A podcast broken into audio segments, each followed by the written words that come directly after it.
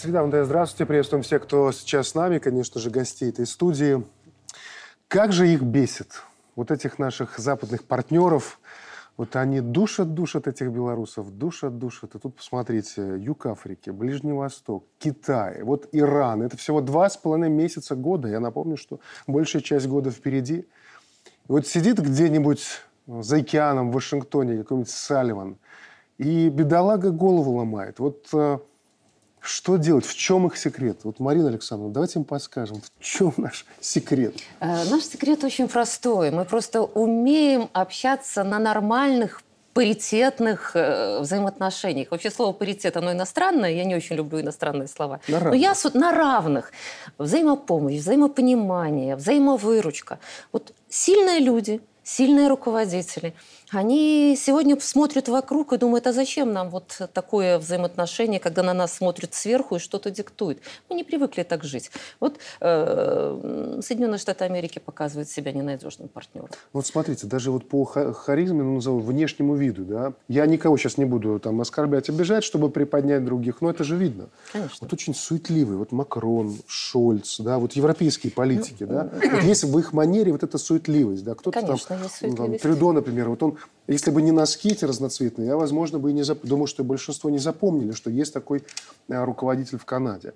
А здесь спокойный, там, Китай, в Иране, Раиси мы видим, очень спокойно. Александр Лукашенко, мне кажется, он приезжает в этой среде, ему просто комфортно э, находиться. Безусловно. А потом посмотрите Иран. Ну, сколько? 40 8-43 года они, ну, 79. да, 79 -го года они под санкциями. Mm-hmm. Страна развивается, несмотря ни на что. Высокотехнологичная страна. Сегодня э, Иран в очень тесных взаимоотношениях с Российской Федерацией. Мы сегодня союзное государство с Россией. У нас много общих интересов. Ну, вы знаете, даже подскажут нам, как санкции обойти, хотя мы их успешно обходим на сегодняшний день. Китай. Сегодня Китай, ну, мощная держава. Вы посмотрите, она претендует сегодня не только на какое-то экономическое господства. Но и э, в других сферах она сегодня себя позиционирует даже как арбитр э, в, ну, скажем, урегулирования каких-то политических э, конфликтов или каких-то моментов. Что не нравится? Э, не нравится, безусловно. И вот этот план, который Китай э, подготовили для, ну, для урегулирования конфликта с Украиной. И сегодня китайцы, ну, послушайте, они сегодня помирили Саудовскую Аравию и Иран, что почти, тоже почти. почти помирили. Ну, послушайте.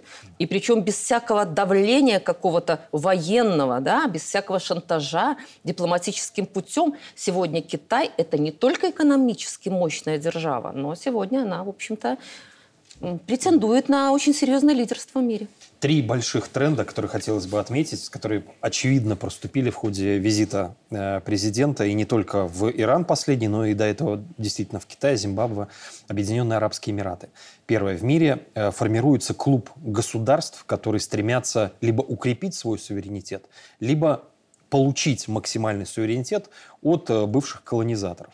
Второй большой серьезный тренд. Страны ищут вернее, страны объединяются на основе э, классической цивилизационной идеи. Ведь все страны, которые посетил президент в начале года, это страны цивилизации. Китайская, великая древняя цивилизация, персидская, иранская, э, Объединенные Арабские Эмираты, арабская цивилизация, Зимбабве, Африка, понятно. И третий, что самый интересный тренд, э, как раз информационный.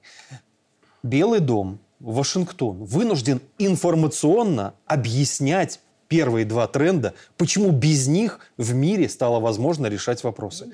И вы посмотрите, какое действительно негодование вызывает у Соединенных Штатов у западноевропейских комментаторов вот эта суверенность. Кстати, и для Китая, и для Ирана мы классический Запад – мы классический, христианский, цивилизационный Запад, а не они. Посмотрите, приезжает э, Макрон тот же в Африку, начинает менторствовать, как какой-то колонизатор. Его поправляют. Да. Очень, очень аккуратно, но поправляют. Говорят, все, э, ваше закончилось. Вот давайте послушаем двух президентов Беларуси и Ирана, как они видят общие точки соприкосновения. Пожалуйста.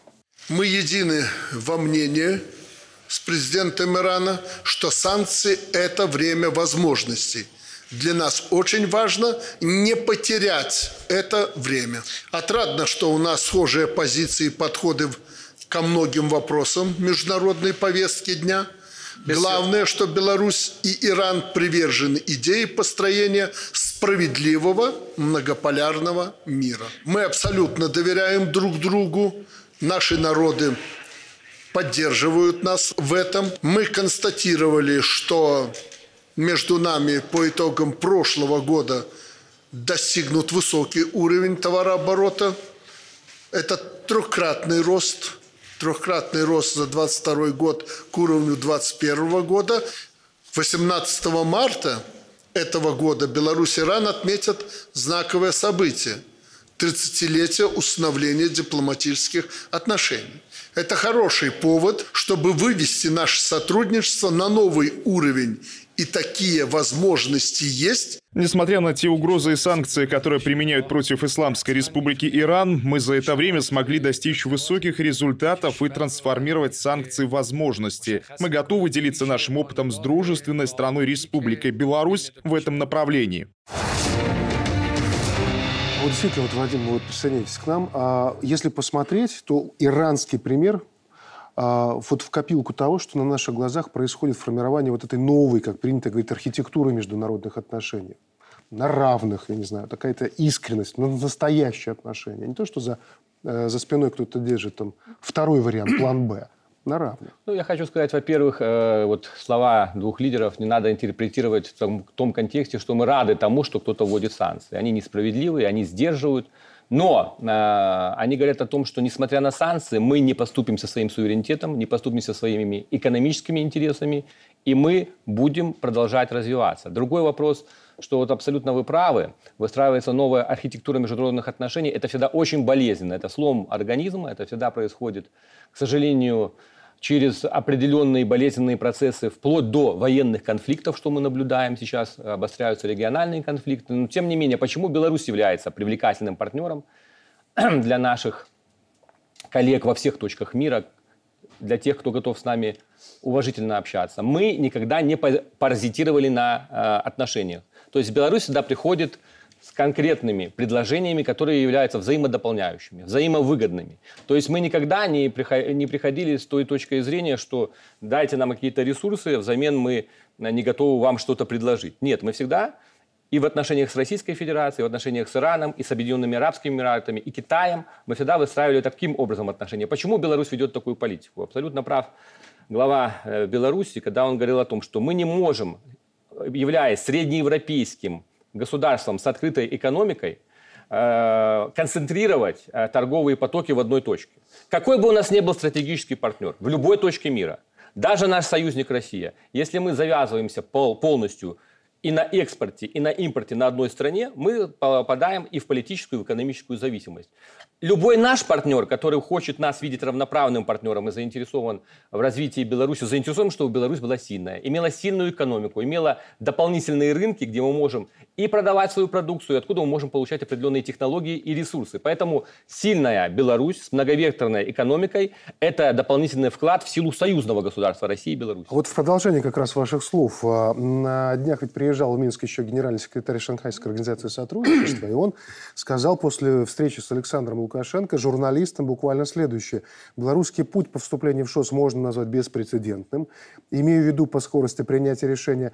И это отражает, и здесь мы вот как раз видим подтверждение ваших слов, это отражает взаимодоверие между государствами на высоком уровне, говорит о том, что все государства ШОС очень ценят то, что белорусская страна разделяет ценности и принципы организации. Но важно, ведь Беларусь никого никогда на международной арене не подставляла. Даже наши партнеры на Западе. Ведь мы в отношении этих стран никогда не поступали непорядочно. С другой стороны, они поступали непорядочно, они манипулировали зачастую какими-то встречами, ведя диалог, проводя какие-то переговоры, они готовили здесь революции. Но наши партнеры по ШОС в большинстве своем так себя никогда не вели. И поэтому сегодня, я уверен, э, вопрос, когда будет стоять о принятии Беларуси, там будет единогласно принято решение о том, что Беларусь стала в ближайшие полгода полноправным членом ШОС. Андрей Петрович. Ну, необходимо сказать, что действительно те события, которые сейчас происходят, свидетельствуют о том, что вектор на восток выбран правильно, не всякого сомнения. Да, мы говорим о цивилизационном пути, вне всякого сомнения, это очень важный аспект. Ну, что сегодня вообще происходит в мире? По большому счету, если мы посмотрим, э, что дружат сегодня саудиты там, с э, Ираном, то есть шиитское и суннитские государства, где эти фундаментально подходят к этим вопросам, что на сегодняшний день государства, которые в Центральной Азии, э, которые находятся в Африке, по каким-то общим Э, критериям тоже подходят друг другу. Что же на самом деле происходит? И самое главное, это волнует Соединенные Штаты Америки. Что же их так волнует?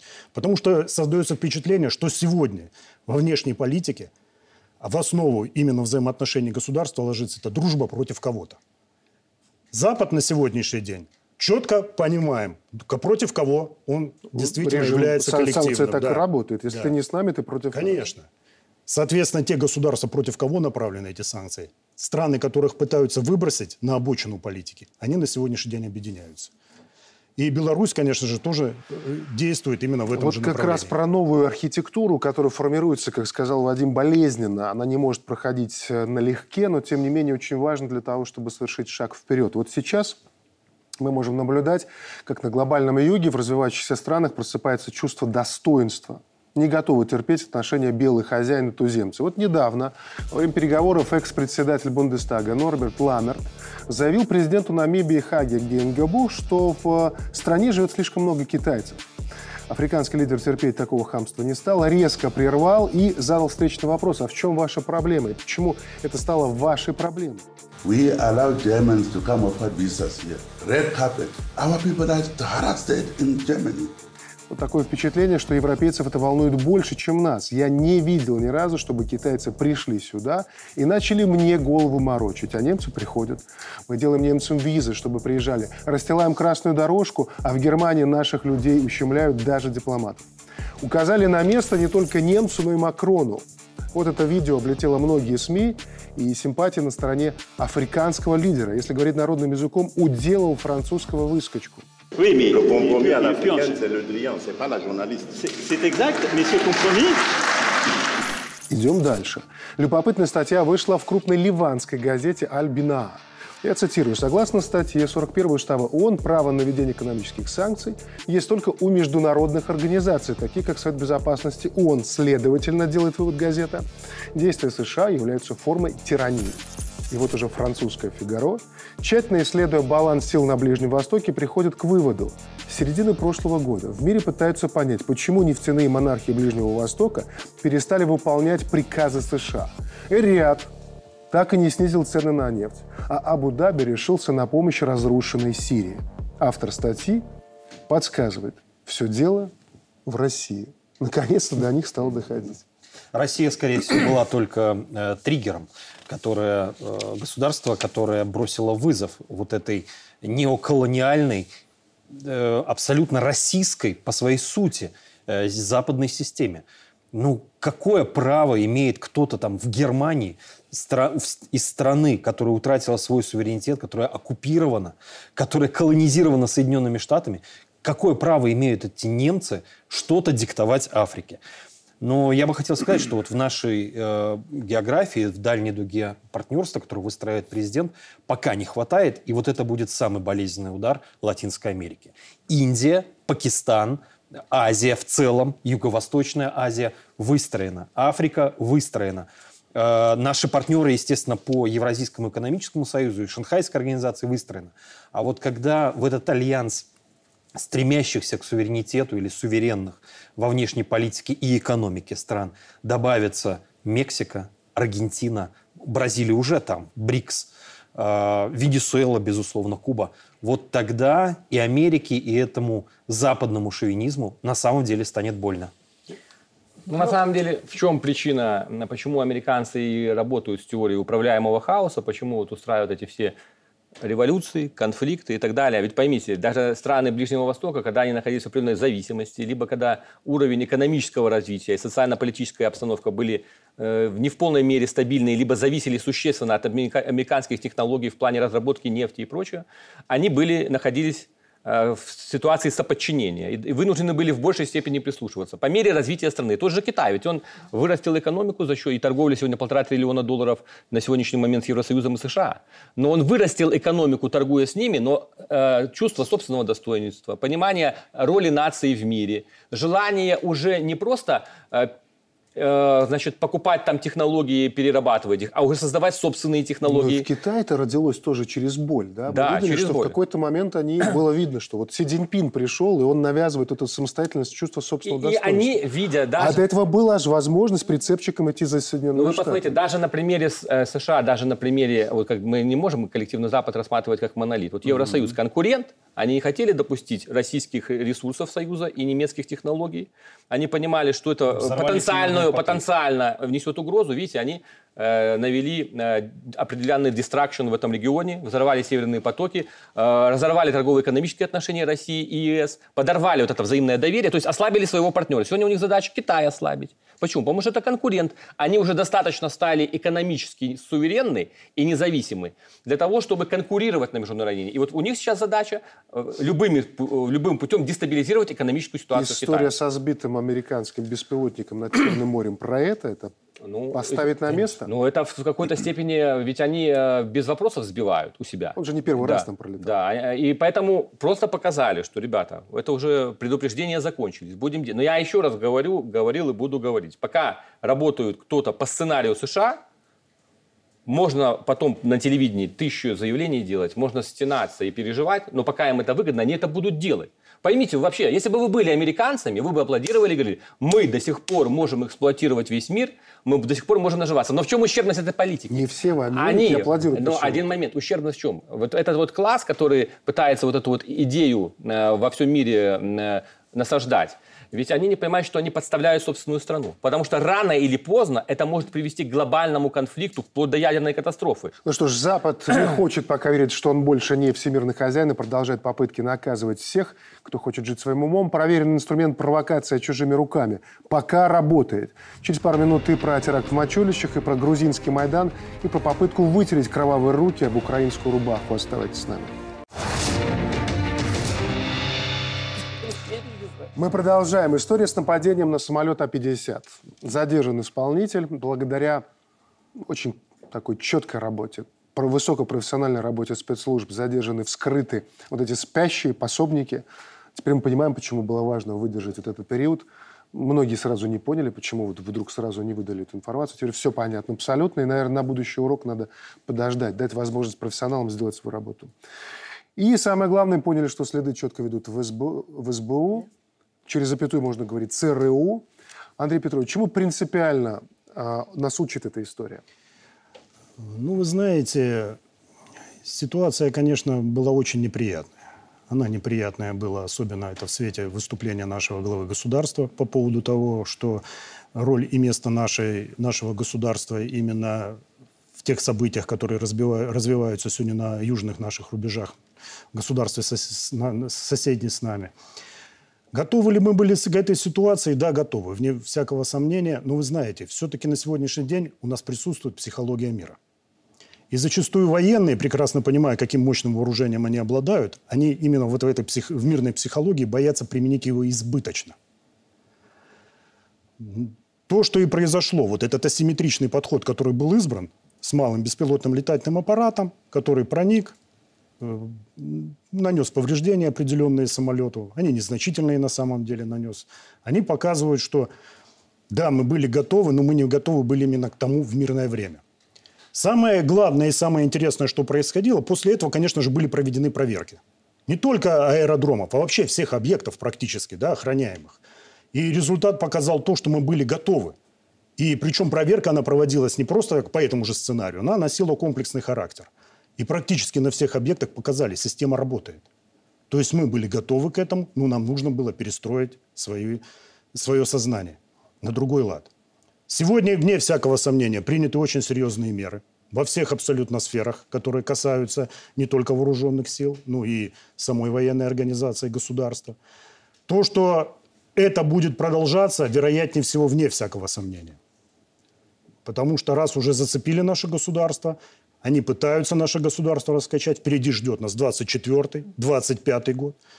И я хочу сказать, они прекрасно понимают, что это их последний шанс что-то сделать внутри нашего государства. президент, когда говорил, что расслабляться ни в коем случае нельзя, он говорил именно об этом. Да, Потому, почему? Потому что если мы посмотрим даже все концепции, все стратегии, которые сегодня приняли государство и куда они идет, очевидно, что к 28-30 году мир будет совершенно другой. И они это понимают и будут использовать любой шанс для того, чтобы именно, именно раскачать ситуацию внутри нашей страны. Но вот вы правильно сказали о том, что когда произошел этот теракт, фактически тишина была во всех наших информационных сферах. Почему? Успех любит тишину. Практически с первого же дня наши специальные службы взяли след.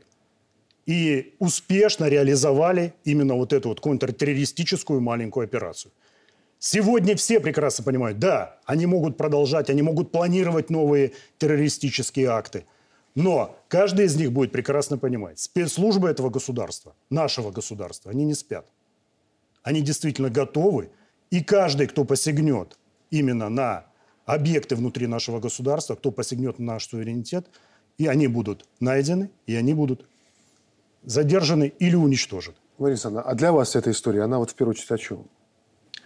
Ну, конечно, я согласна, что это такие попытки дестабилизации, даже, может быть, не столько вот нас вот здесь и сейчас тянуть в войну, но дестабилизировать э, э, общество, да, это об этом. Но знаете, о чем я подумала? Вот швец, 1993 года рождения.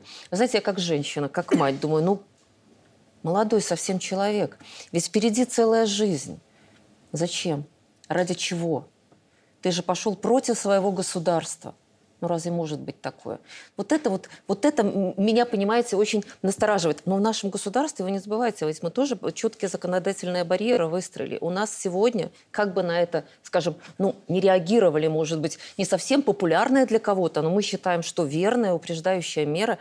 Мы сегодня говорим о том, что у нас есть смертная казнь. Даже за покушение на терроризм.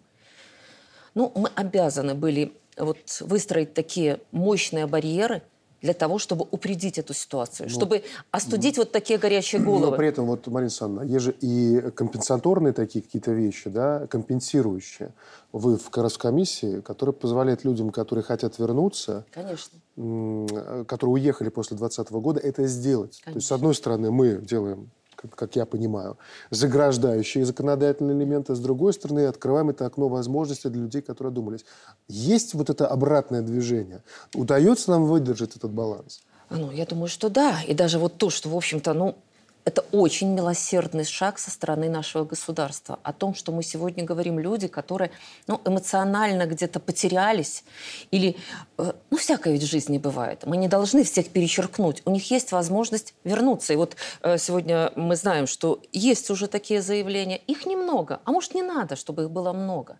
Пускай действительно истинно раскаявшиеся, те, которые понимают, что вот здесь мы родились и здесь пригодимся, что Родина – это их большая семья, возвращаются. Конечно, э, такие как швец, ну, нам их не понять. Потому что, по сути, против своего государства совершать такие самые серьезные преступления. Ну, терроризм – это преступление ну, не только у нас в Беларуси, во всем мире считается самым серьезным. Вот эти вот вещи я не понимаю. Ведь любой террористический акт несет с собой не просто уничтожение имущества, а, возможно, и гибель людей и так далее. И человек сознательно на это идет. Одно ему, понимаете, слово – это террорист. Поэтому и караются во да, всех странах. Поэтому и караются во всех странах. Две вещи да. хотел бы добавить э, с точки зрения вот, медийной, информационной.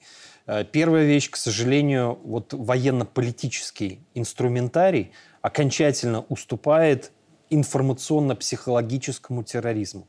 То есть ни на поле боя победить не могут, ни политическими методами подавить суверенитет того или иного государства, в частности, Беларуси не могут идут э, в ход информационно-террористические акции, спланированные, хорошо подготовленные. Что значит это для нас? Значит, нам нужно выстраивать, у нас в военной сфере и в политической все хорошо. У нас приняты законы, у нас есть Всебелорусское народное собрание, закон о политических партиях, о гражданском обществе. Здесь спасибо депутатам и спасибо президенту, и спасибо обществу, которое за это голосовало. Мы подстрахованы. А вот в сфере информационно-психологических операций нам ну, тысячу раз уже об этом говорили. Нам нужны свои э, новые, объединенные, шанхайские, евразийские э, новые медиа, так называемые. То есть те самые социальные сети, коммуникаторы, где бы при желании могли развиваться наши люди. И второе, это, конечно, вся система военно-патриотического воспитания. Если возвращаться к А-50, Владимир Александрович, смотрите,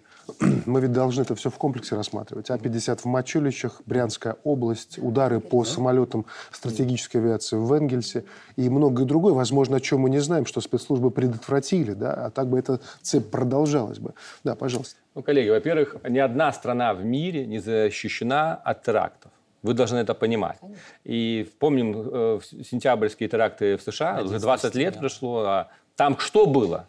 А у нас из этого маленького инцидента с участием наших оппозиционных э, крикунов раздули целую эпопею. Абсолютно правильно вели наши спецслужбы себя, решали вопрос, а потом озвучили уже и все по полкам разложили. Профессионализм высочайший, и я думаю, что мы в таком ключе и должны работать. И, кстати говоря, должны понимать э, то, что мы сегодня открыли где-то двери для тех, кто так скажем, готов одуматься, э, должны понимать, что, тем не менее, мониторинг за теми, кто не одумался, а здесь вы должны еще понимать, вот 93-го, какая разница какого года? Есть психологическая обработка, и любого человека в любом возрасте можно таким образом обработать, а есть разные методики, от подкупа до э, просто игре на амбициях или на какой-то чувствах его, отношении ну, к какому-то событию. Человек. Это Жизнь манипуляция. И вы посмотрите, они гражданского используют. По большому счету, это не сотрудник спецслужб.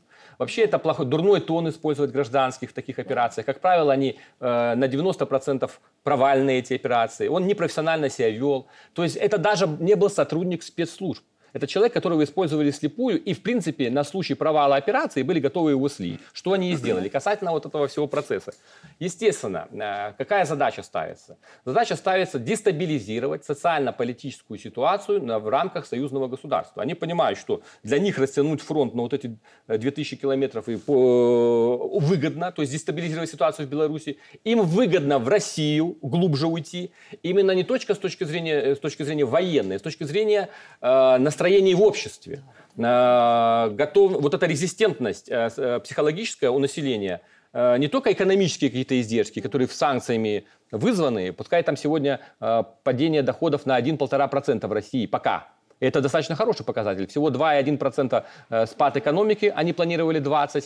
Экономика России демонстрирует возможность быть резистентной, перестраивается на соответствующую мобилизационную составляющую, но они будут усиливать э, составляющую каких-то терактов, э, акций гражданского неповиновения. Э, и надо очень внимательно отмониторить э, людей, может быть, агентов спящих, агентов глубокого внедрения, потому что будут просыпаться, будут приниматься не совсем верные решения. Надо убрать, кстати говоря, вот тоже из информационного поля надо убрать всю конфронтацию лиц, связанных, например, с частными военными структурами, э, Министерством обороны и так далее. Это, это должно уйти из информационного это для поля. Россиян, да, и для россиян. Ну, нас Но нас это касается, я хочу так сказать, нас это касается. Слушайте, нас бы вообще не волновал бы конфликт угу. России и Украины, если бы мы жили в Латинской да. Америке. Мы, это, это у нас рядом, это наш ближайший союзник Вадим, Россия. еще чему должна да. научиться э, Россия? Ведь американцы сейчас транслируют свой опыт. Они пытаются свой вьетнамский синдром поселить в головы россиян. Несправедливая война, не наша война, значит, антивоенное движение, гражданское неповиновение. Ну, понятно, это элемент информационного... Ну, посмотрите, это элемент... Вот правильно Андрей сказал, что э, идет совокупность э, военных акций и а социально-психологических вот Давайте вернемся к Украине. Вы эту тему затронули, потом дальше отошли. Она важная. Вот смотрите, с одной стороны, мы наблюдаем, как СБУ готовит а, террористические акты. Вы правы абсолютно. Готовила, готовит и будет готовить. Мы должны быть, да. иметь это в виду. Второй момент. Мы видим, как киевский режим пачками пакует на улицах собственных граждан, неподготовленных, и отправляет в точки, где они не воюют. Они там просто погибают, потому что место такое. Но при этом у них хватает почему-то времени для того, чтобы заниматься мелкими пакостями. Вот на границе мы видим, развешивают чучело этих российских солдат, странные плакаты про оккупантов, да, там эти тряпки вывешивают. Может, это просто пьяные выходки? Наши силовики хорошо ответили. Насчет оккупантов выходки, четко прописали. Да, если надо, мы покажем, где оккупанты, увеличительное стекло и, пожалуйста, указывают на Соединенные Штаты Америки. Все понимают, откуда ноги растут. Украинцы тоже, кстати, понимают. Есть силы специальных психологических операций. Вам будут рассказывать 15 раз про изнасилованную девочку, вместе с мамой, бабушкой и всей семьей, понимаете? Для того, чтобы сформировать образ врага. У нас рассказывали, как дубинками прямо вот заходили в автозак, и кто-то кого-то насиловал. Понимаете, в полной амуниции, только что придя с этой бойни... А он с плакатами, то, оно, оно же очевидно не работает. А, то есть, нет, эта методика работает, очень много впечатлительных э, граждан. Почему, послушайте, сколько раз уже объявляли, скорее выезжайте, завтра будут всех хватать. Э, завтра будет э, мобилизация. Выезжайте скорее, вот 11 числа, 15 числа. У нас там по заявлениям оппозиции вбрасывала ВСУ, это служба внешней разведки Украины, что 11 числа должен был Соловьев сюда прилететь и обсуждать э, спецоперацию, как Россия устроит провокацию, значит, удар по, России, по белорусской инфраструктуре и э, втянут Беларусь в войну. И что, к чему это было? Чтобы на границу выстраивать людей. Угу. Понимаете? То есть постоянно будут сейчас такие вбросы. Нашим гражданам что надо понять? Еще раз говорю, родителям, родителям, работайте с детьми. Следите, что у них в телефоне. Сегодня у нас ответственность наступает очень рано. И она очень серьезная. Сами самостоятельно думайте. Ну, кстати, да, да. вот эта история с Редан, она показала, что вот мы как-то отмахнулись от этой темы. Нужно понять, что западные спецслужбы отработали технологию мобилизации до электорального возраста. Да, как конечно. это сделать быстро в любое время, отвлечь правоохранителей, теперь они знают. Нам нужно это иметь в виду. Ну что, грузинский опыт. Да, Очень важная да, история. Грузин. А, очень многие сейчас, да, вот Андрей Петрович проводит параллели. А один из телеграм-каналов очень четко, проводя параллели, написал, что это грузинский майданчик по белорусским лекалам образца 2020 года.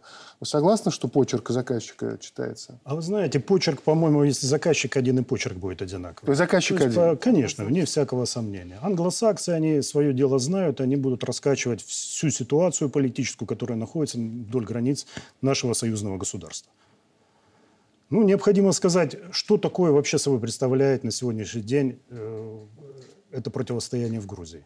Это такой, это, знаете, такой напоминает э, такой золотой двойной стандарт, где с одной стороны есть западные страны, которым разрешено все, включая законы с принятием иноагентов, там еще даже в далеких 30-х годах, как и, у США. И продолжать. И как Канада, сегодня у Канады, Канада, да? Европейский, как Канада, Евросоюз, Евросоюз да? Так пожестче. Союз Редакция гораздо жестче, чем то, что грузины да. Ну, как у нас принято называть, это другое, это не то же самое. Да. Это не то же самое.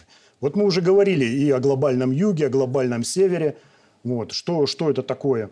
И зачастую начинаешь понимать, наверное, надо в ЦТ и в ЕГЭ обратно возвращать, или вернее возвращать, а вводить географию. Mm. Потому что если посмотрим, что такое глобальный север, глобальный юг, да, то, например, Северная Корея – это глобальный юг, а Южная Корея – это глобальный север, да? То, то же самое. Китай – это глобальный юг, а Австралия – это глобальный север. И сегодня мы смотрим, что предлагают, например, э, вступить в Евросоюз – Грузии. Ну, еще не предлагают, а вернее, намечают. Есть такие наметки. Да, да, как раз не, не предлагают. предлагают. Они туда хотят. Очень хочется. И да. такое ощущение, что сегодня, куда англосаксы покажут, а география вообще абсолютно в этой ситуации не, не важна. Вот точно так же происходит и здесь.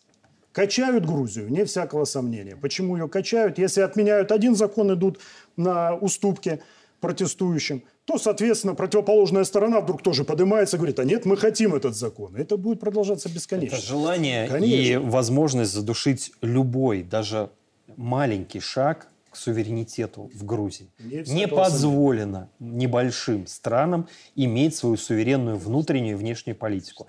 И второе, это, конечно, вот индустрия соросят. Это уже не просто какие-то э, частные центры, не просто грантососы и грантодатели. Это десятки тысяч, в основном молодых людей, которые всю свою сознательную жизнь занимались внутренней политикой, внутренней экономикой и так называемым гражданским активизмом за чужие деньги. В очень узко заданном русле. Конечно. Основная конечно. задача это, конечно, открытие второго фронта, причем это будет продолжаться. Э, Центральная Азия и, э, значит, Южный Кавказ это оптимальные варианты, поэтому они это будут делать.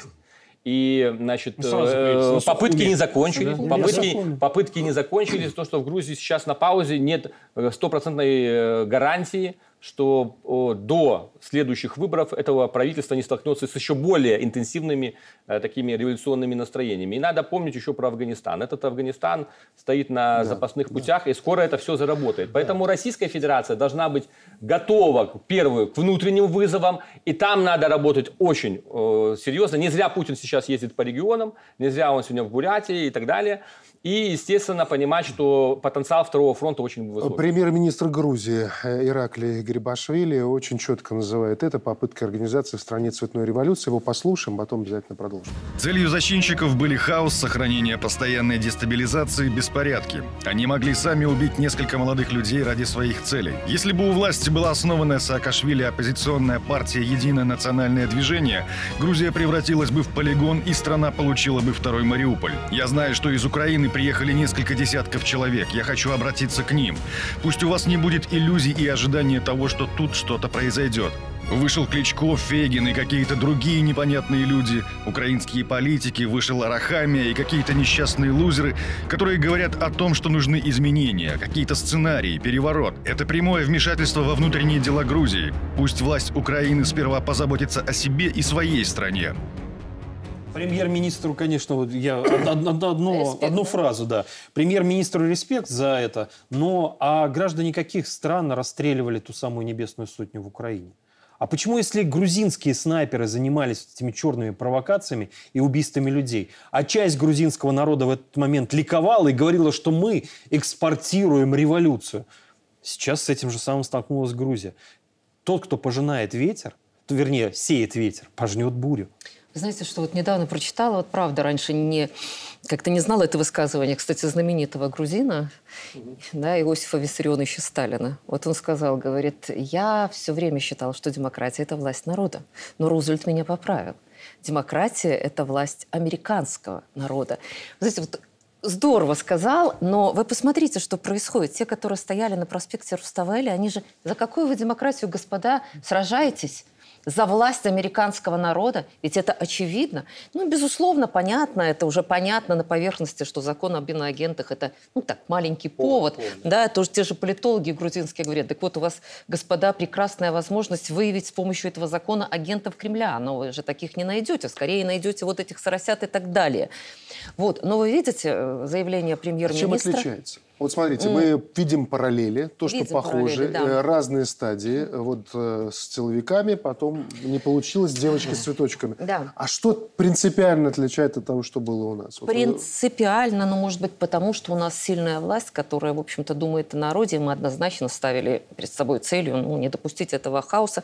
И ну, прекратить все это. Общество. Да, сплоченность да, общества, правильно, да. Андрей Евгеньевич. Но вы посмотрите, ведь там тоже какие-то отголоски есть. Мы говорим сегодня о том, что, в общем-то, вполне марионеточно управляемый и не имеющий, по сути, ни до юра, ни до факта власти президент Грузии – она заявляет, поддерживает протестующих, но мы видим заявление и Премьер... премьер-министра. Мы видим людей видим Грузии, лю... которые сжигают да, флаг Евросоюза. Флаг, да. Мы видим, э, нет единства в парламенте. Ведь там тоже депутаты, а это же на секундочку парламентская республика, и там тоже многие депутаты заявляют о том, что нет, господа, все-таки давайте будем иметь свою голову на плечах.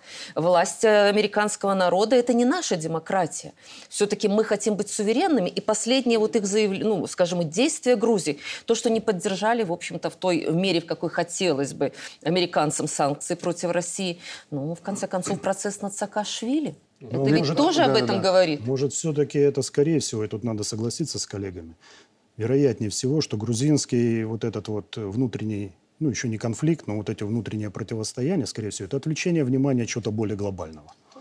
Грузия – это не та страна, которая обладает большим потенциалом, чтобы действительно раскачать этот регион. Давайте с вами вспомним конец февраля. Приезд Энтони Блинкина в Центральную Азию, где в рамках именно такого формата C5 плюс 1 проводились э, переговоры. Ну, понятно, с министрами иностранных дел, но, тем не менее, самые интересные события происходили, это, конечно же, в Казахстане и Узбекистане.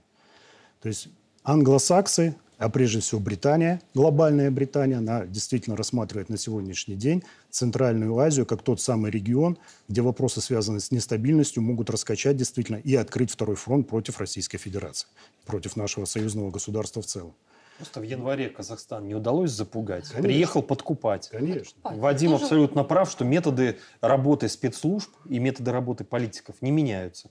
Подкуп, шантаж, угроза убийства. Андрей Евгеньевич, а вот смотрите, если говорим про э, какие-то выводы, мы ведь наблюдаем, что Помните, много говорили о том, как власть должна идти на уступки, чтобы вот спускать пар. Но вот здесь увидели, да, как только власть сказала о том, что они отзывают законопроект, мы не увидели, что улица ушла. Мы увидели, что появились гораздо более радикальные заявления. Отставка, Грузинская вернем власть показала, Абхазию. к сожалению, в этом э, вопросе слабость. Ну, и не было возможности, на самом деле, показать силу. Потому что, кто бы что ни говорил, но и действующее правительство, и действующий состав парламента, э, одни просто более проамериканские, совсем уже марионеточные, у других просто есть чуть-чуть желание и небольшая возможность показать собственный суверенитет и значимость.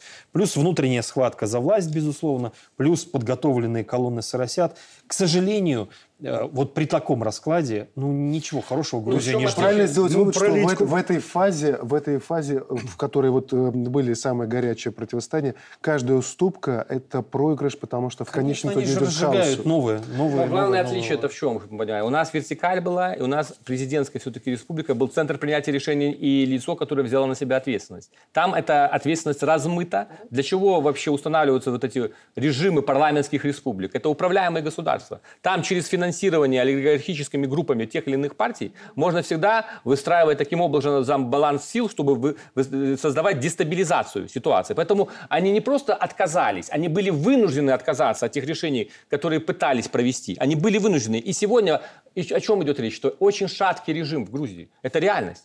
И в любой момент дестабилизация может возобновиться. При этом посмотрите, вот лицемерие Соединенных Штатов Америки в этой конкретной ситуации. Пресс-секретарь Госдепа США, я напомню, что Соединенные Штаты до сих пор очень жестко, бескомпромиссно называют тех людей, которые выходили к Капитолию, внутренними террористами. Они никакие не борцы за а, права а, человека и свободы, а внутренний террорист. Так вот, Нед Прайс у Вашингтона есть инструменты для наказания в любой стране мира того, кто ответственен за подавление прав человека. Найдем, говорит, и накажем. Вот разве вот после этого, Андрей Петрович, не должны уважающиеся страны не подавать руку Соединенным Штатам Америки только за то, что они, как сказал Барель, воспринимают весь остальной мир. Кстати, Барреля тоже.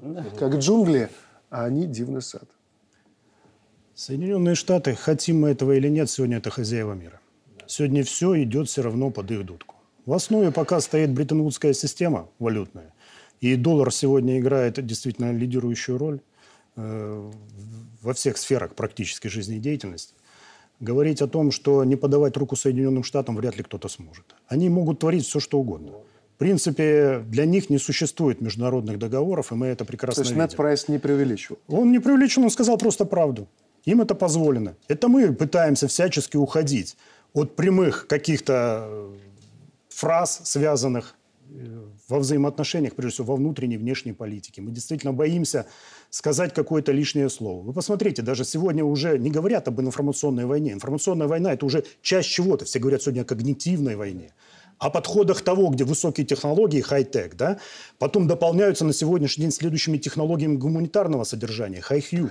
Мало воздействовать на человека просто технологиями, да, нужно этого человека по- заставить поверить во все. Андрей Петрович, то есть именно этот подход позволяет им делать то, что не делают вот сейчас новая версия по северным потокам. Я напомню, что журнал а, «Таймс» опубликовал заявление, согласно которому за взрывами северных потоков может вот частное предприятие из Украины. Тут нужно пояснить, вдруг кто-то отсутствовал в информационном пространстве. Одни смеются, вторые крутят у виска, потому что дальше будет версия, что взорвали рыбаки, когда глушили рыбу.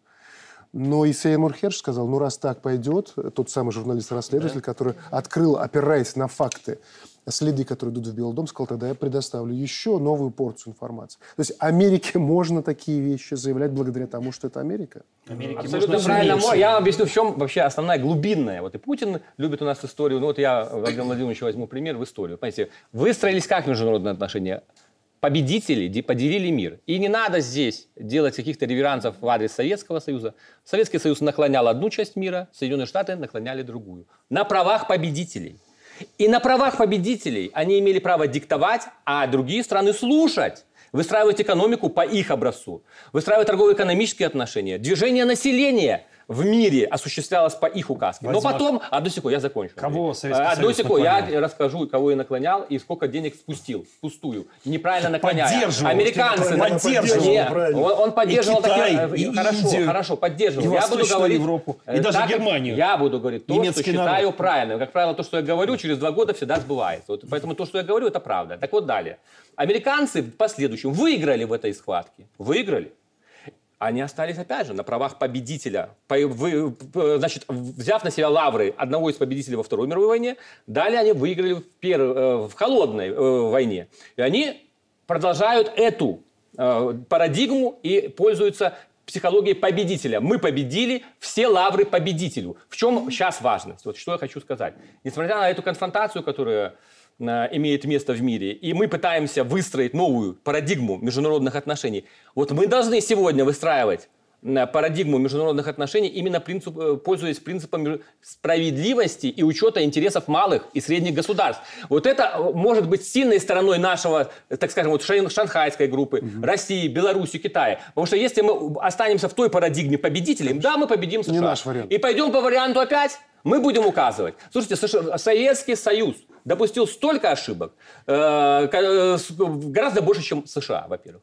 И именно благодаря этим ошибкам он и развалился. Да, понимаете? Наверное, и мы должны учесть принципу, эти ошибки. И не выстроить судят, да? мир на новых принципах. Вот, кстати говоря, наш лидер Лукашенко, почему пользуется авторитетом в мире? Именно потому, что он умеет, во-первых, проявлять должное уважение к, э, к тем странам, где, куда он прибывает с визитами, а во-вторых, предлагать те условия, которые показывают, что мы не паразитируем, а выстраиваем отношения долгосрочные и э, выдерживая баланс сил в мире а не разрушая этот баланс. Спасибо, Вадим. А, Валентина, вот действительно, если возвращаться к подрыву северных потоков, вот этой чудесной версии с украинцами, кстати, вот я рекомендую конкурс объявить, вот еще более Все нелепых версий круче, да, отправить будет? туда. Угу. И наверняка американцам подойдет. Хотя нужно понять, что не такие они глупые, вот я согласен с тем, что играют свою игру, поэтому... Конечно всерьез это все нужно тоже воспринимать. Но с другой стороны, ведь что получается? Что они, с одной стороны, руками украинцев ведут войну с Россией да. до последнего украинца – и при этом при всем не стесняются бросать все свои преступления все, э, на тех же последних украинцев. Да,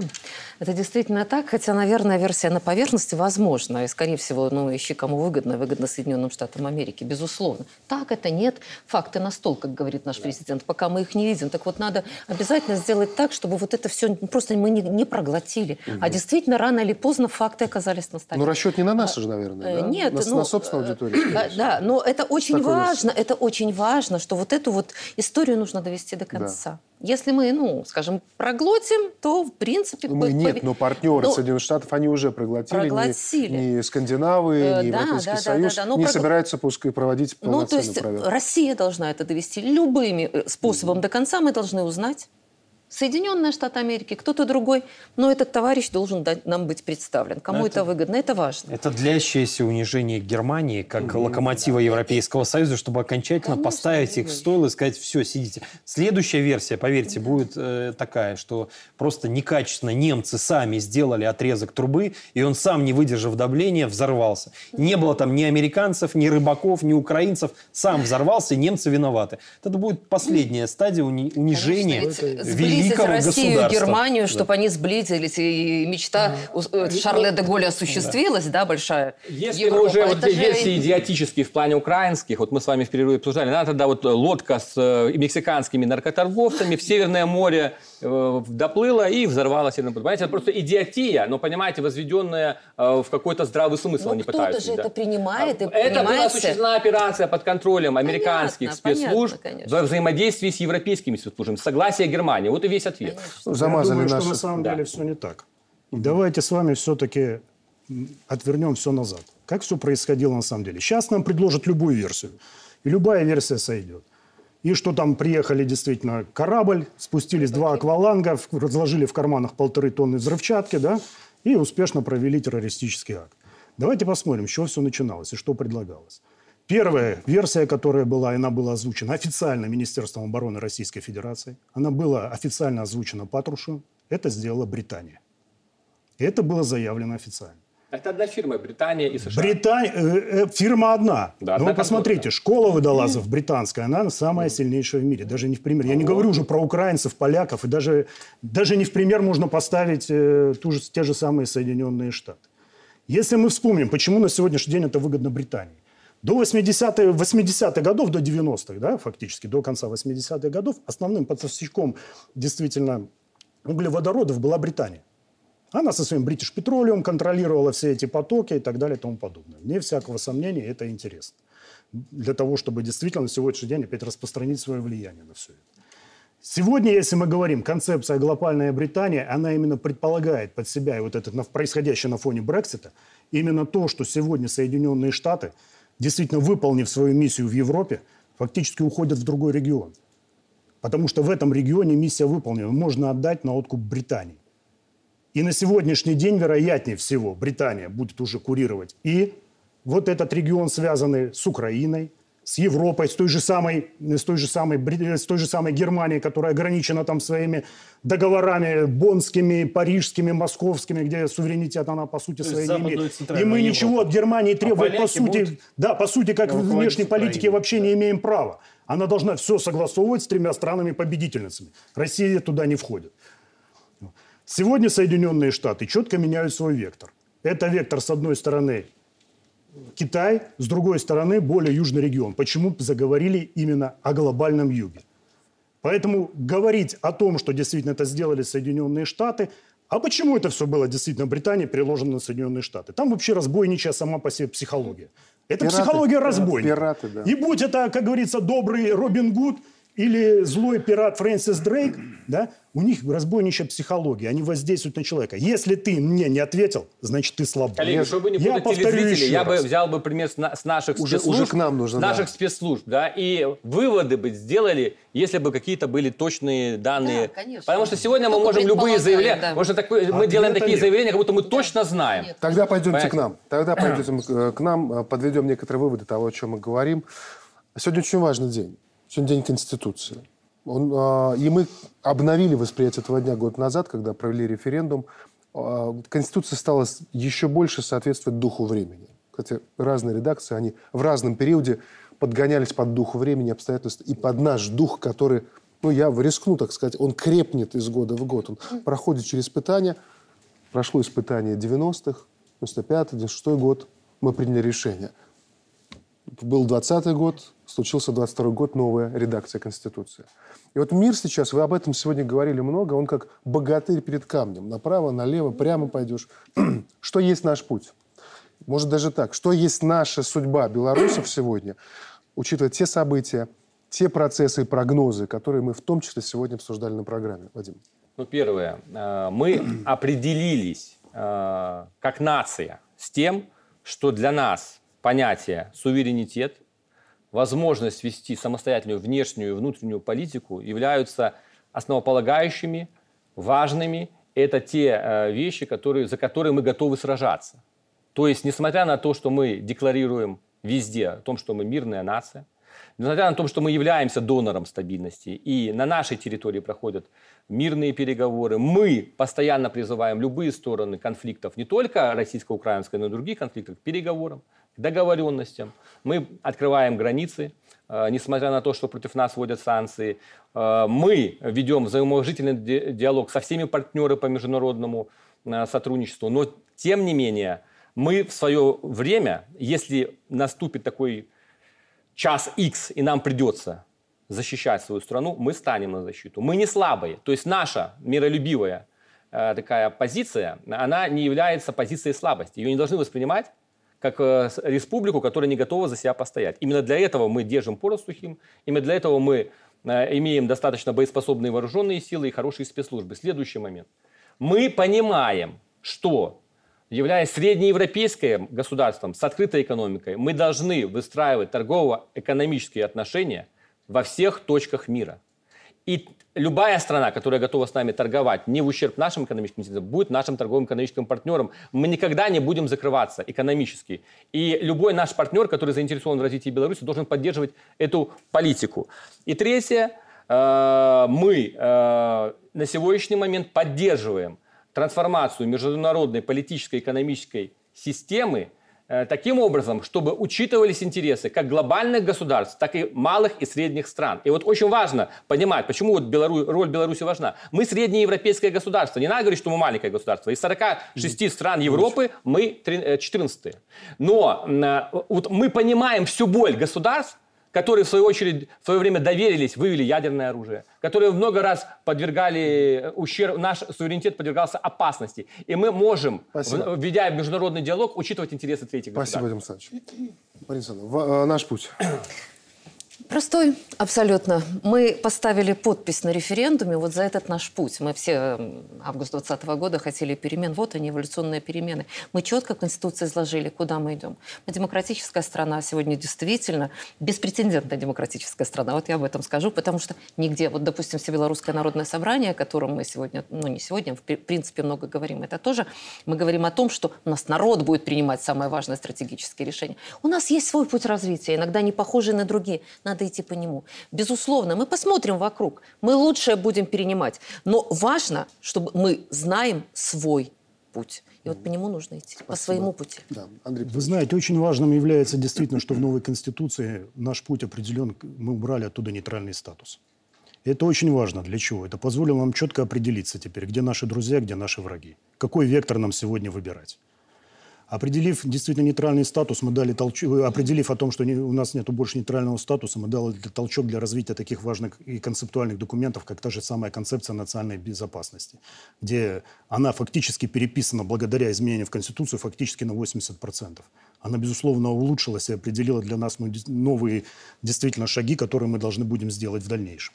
Сейчас уже начинается разработка параллельной и военной доктрины, которая в том числе покажет нашу роль и место именно вот в этом военно-политической составляющей внутри нашего региона. Ну и, конечно же, на мой взгляд, очень важно то, что в нашей Конституции новой было определено именно основы нашей идеологии. В основе идеологии была положена Великая Отечественная война. Да, мы говорим, мы не самое крупное государство, да, мы там 14 и так далее. Но то, что выпало на наш народ Великую Отечественную войну, за многие тысячелетия для многих народов ничего подобного не выпадало, никаких испытаний. Мы действительно там состоялись как нация. Мы действительно выстояли как нация. Мы показали, что имеем право на существование. Это очень правильная мысль. Слушайте, действительно, да. мы, мы, когда нам говорят про санкцион, когда очередной генсек ООН, там какой-нибудь Гутерриш, там 100-тысячный, которые там они были, что-то там говорит про права, он должен понять, что белорусы кровью заплатили да. за свое да. право быть на этой трибуне. Кровью заплатили, в отличие от этого товарища, который позволяет себе кого-то делить. Очень важные слова. Хочу поздравить э, всех граждан Республики Беларусь с Днем Конституции, Днем Основного Закона. Конституция – это действительно формализованная идеология нашего государства и общества. Сильное, справедливое, развивающееся государство – это наша ценность. И Конституция – это тот краеугольный камень, базовый камень, на котором строится государственно-гражданский договор. Спасибо большое за участие в этой программе. Благодарю наших зрителей. Впереди на ОНТ большой блок новостей. Счастливо.